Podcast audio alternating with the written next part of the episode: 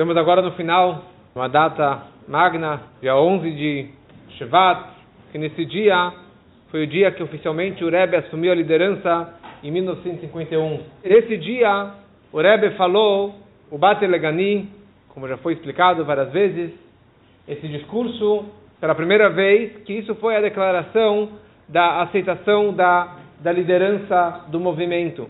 E no final desse discurso, o Rebbe traz algumas histórias muito interessantes.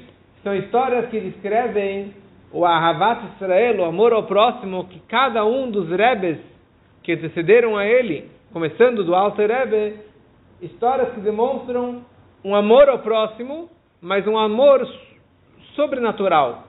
Um amor além da, da normalidade.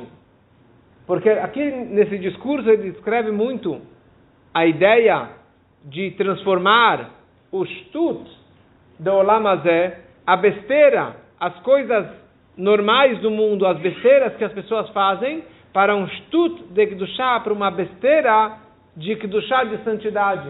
Ou seja, a pessoa fazer coisas, fazer mitzvot, boas ações, de uma forma louca, de uma forma além da normalidade.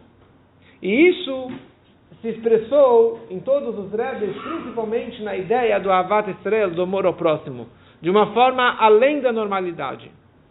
E aqui ele começa contando a história do Alter Rebbe, do primeiro Rebbe do Chabad. Ele estava no Yom Kippur, na hora do Kol Nidrei. O Alter Rebbe com o talit, com, com toda a roupa do Yom Kippur, com toda a santidade do Yom Kippur, ele para a sua reza, ele sai da sinagoga, ele vai até o subúrbio da cidade, ele próprio pega um machado, corta lenha, esquenta água, faz uma sopa para dar para uma mulher que havia dado a luz e o marido estava fora da cidade e ela estava lá abandonada, porque não tinha ninguém para ajudá-la. E como que o nosso Rebbe conta, e tem um vídeo muito, muito impactante da forma que o Rebbe fala essa história assim com um berro, e o Rebbe fala que o Alter Rebbe, no dia mais sagrado, o homem tão sagrado, ele tinha todos os seus secretários para poder falar, ó, oh, vai lá e prepara comida para aquela mulher. Pela Allahá você pode fazer isso,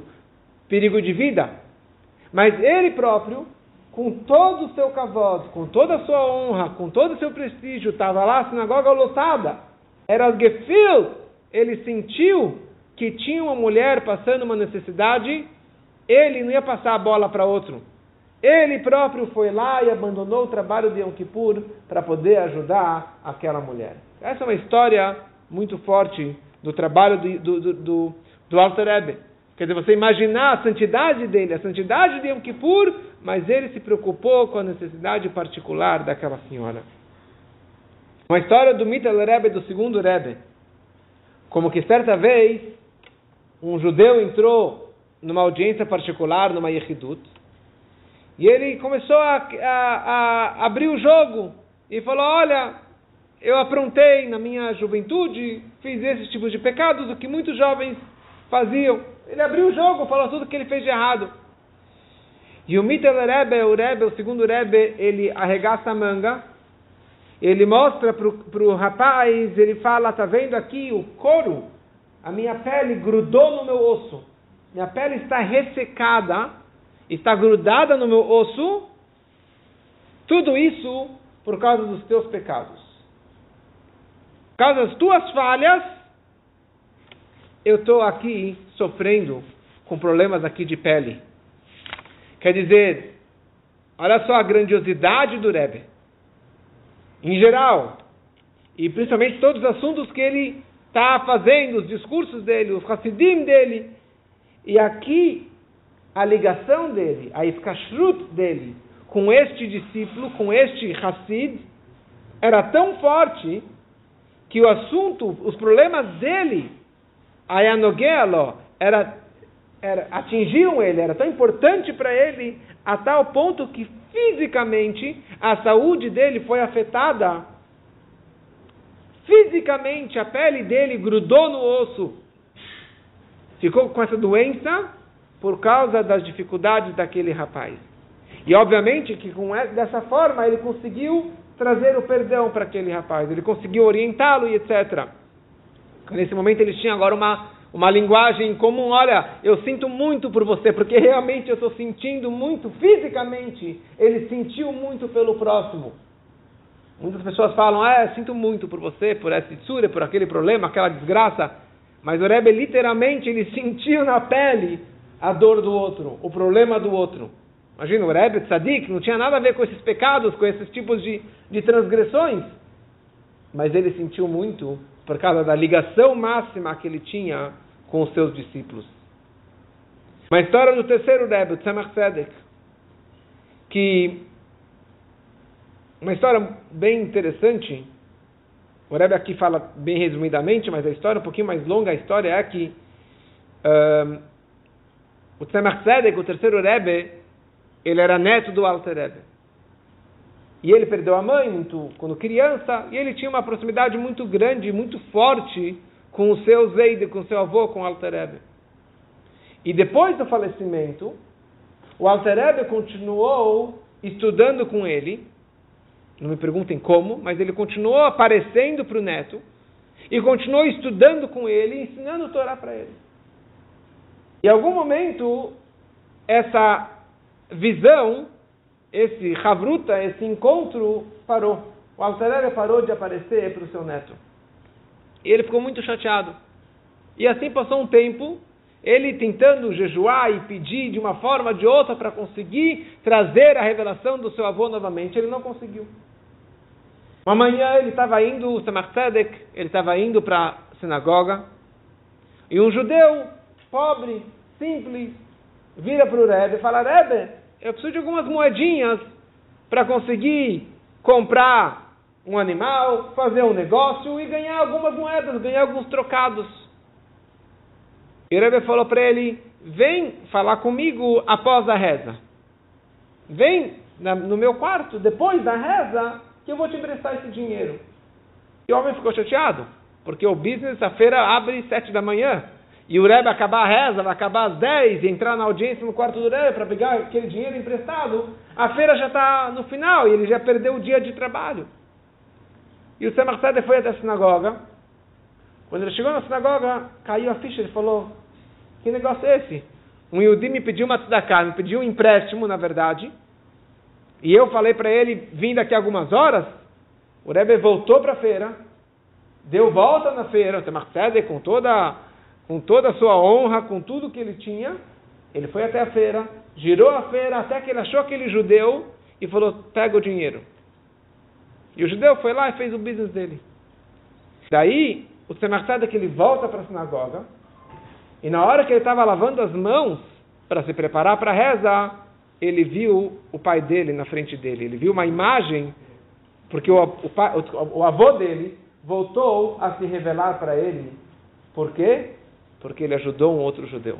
Porque ele se preocupou, ele abriu mão do seu, da sua reza, do seu é, momento espiritual para poder sair até a feira para poder ajudar um outro judeu.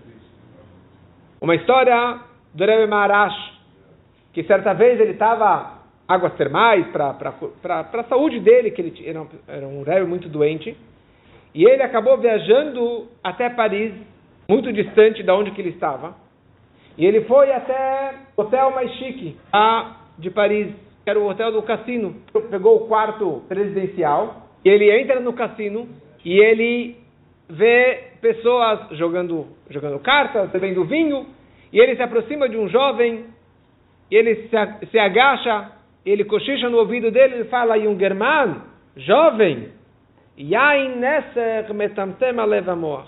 Um vinho não kasher, ele entope o coração e o cérebro. Seja um judeu. Zayaid, seja um judeu.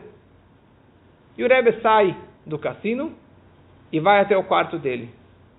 E o Rebbe estava meio atordoado para essa situação toda. E o homem ficou perdido porque não estava vestido como judeu, nem kipá, nem nada. Mas o Rebbe cheirou que tinha uma neshama, uma alma perdida naquele lugar, naquela situação. E o homem ficou totalmente confuso foi até a recepção, perguntou onde que está esse rabino, falaram, ele está lá no, na, na suíte presencial, foi lá, bateu na porta, pediu audiência, entrou na sala do Rebbe, ficou lá horas e horas chorando, chorando e berrando. Ele sai de lá com o tefilim, foi no quarto do lado, rezou com o tefilim, ficou algumas horas rezando, devolveu o tefilim para o Rebbe e o Rebbe virou para o secretário e falou: Pronto, já fizemos a nossa missão, vamos embora para onde, de volta para onde estávamos. E dessa família, desse judeu, ele fez chuvá e saiu dele famílias e famílias de pessoas ortodoxas, pessoas, um, famílias de Chabad. Quer dizer, o Rebbe Maharaj, o tempo para ele era tão, tão precioso. A tal ponto que quando ele falava seus discursos de Hassedut, ele falava de uma forma resumida. E muitas vezes, é, horas da manhã, ele já tinha terminado a reza toda. E aqui ele fez uma viagem muito longa, simplesmente para encontrar aquele judeu para falar aquela frase para conseguir salvar aquela alma perdida. Uma história do Rebbe, do Rebbe Rashab, do quinto Rebbe, no começo da liderança dele, tinham vários decretos contra os judeus na Rússia. E ali o, o, o governo estava para lançar uma, um novo decreto contra os judeus. E ele precisava viajar para Moscou. E viajar para Moscou era um lugar que era proibido os judeus pisarem sem uma autorização especial. E era uma, uma viagem longa.